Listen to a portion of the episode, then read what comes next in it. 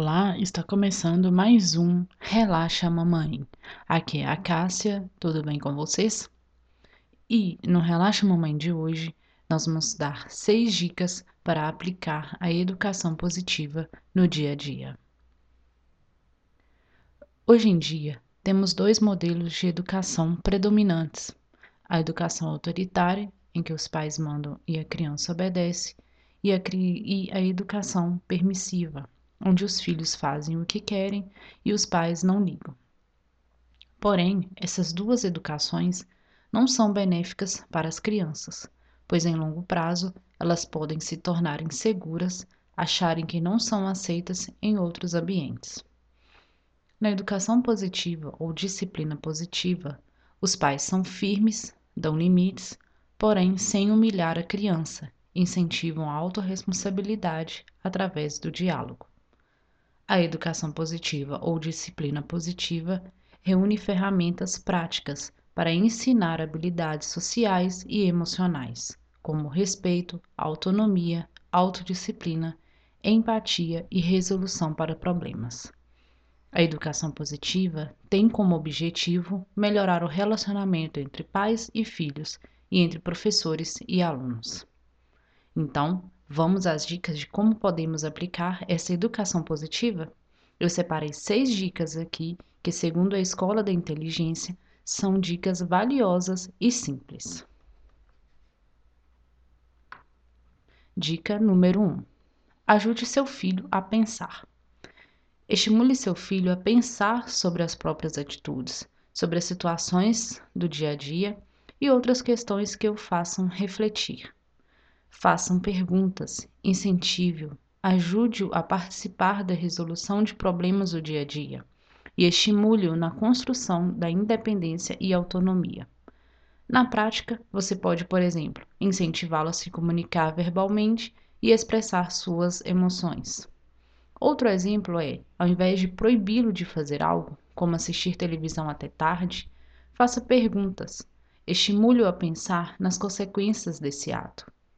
Leve-o também a questionar o quanto seus desejos devem ser atendidos e se há possibilidades de negociar. Essas ações, dentre outras, vão ajudar a desenvolver o pensamento crítico nele. Dica número 2: Seja o exemplo. Cumprir o que se diz, não mentir e não realizar chantagens ou subornos são alguns dos modos de como a família deve agir. Afinal, é dando exemplos que você pode esperar que seu filho também haja assim, pois muito do que os filhos fazem é uma reprodução do que vêm as famílias fazendo. Não apenas diga o que ele deve fazer ou não fazer, mas haja com sinceridade, pois é por meio de comportamento da família que os filhos aprendem. Além disso, é importante entender que a chantagem atua como uma maneira de neutralizar de naturalizar a corrupção. Já os valores construídos de maneira sólida não têm relação com ações de suborno. Um exemplo disso é quando os pais negociam comportamentos em troca de presente. É importante ressaltar que um bom comportamento não deve ser premiado, pois corre-se o risco de que a criança não reconhecer o real sentido do bom comportamento e só de agir de maneira positiva pelo interesse de ganhar algo. Estabeleça regras. Para a educação positiva, os limites são benéficos, servindo como um aprendizado para resiliência e para lidar melhor com os problemas.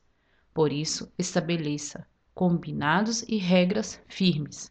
Seja claro ao estabelecer um acordo e não ceda a choros, birra ou insistência.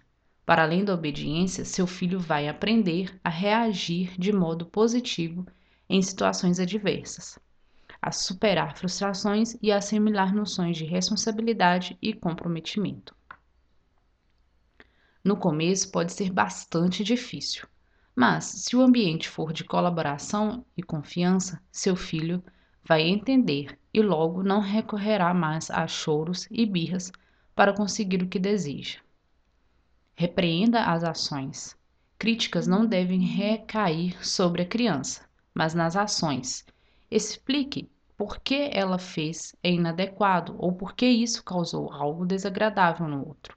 Se a criança, por exemplo, der apelidos ofensivos aos colegas, explique como isso pode causar tristeza a eles.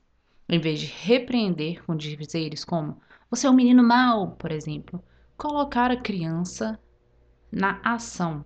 A crítica você coloca na ação da criança, o fará entender as consequências do seu ato e que ele deverá corrigir o erro.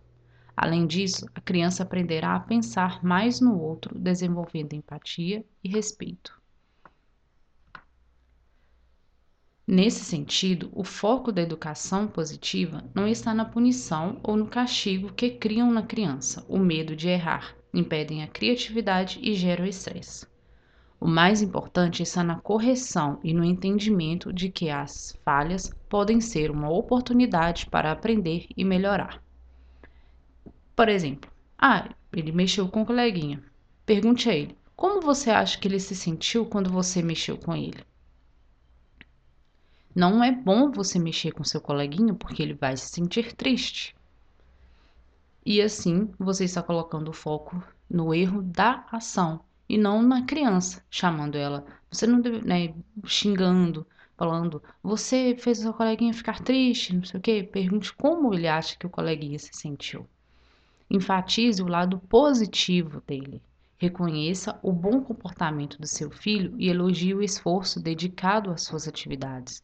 Esse reconhecimento fará com que a criança encare a vida com a mesma dedicação, valorizando as qualidades e as boas atitudes, trará autoconfiança e otimismo, que irão fortalecê-lo para que seja uma criança realizada futuramente. Dialogue sempre. O diálogo é um dos grandes pilares na educação positiva. Converse, explique, escute, de modo que todos na família participem. Quando a criança é ouvida, ela se sente importante e se reconhece como parte daquele contexto. Assim, o valor do respeito mútuo é enaltecido, criando conexão e fortes vínculos familiares. Não existe uma receita de bolo na criação dos filhos, porém podemos estudar, ler para desenvolvermos como pais e professores.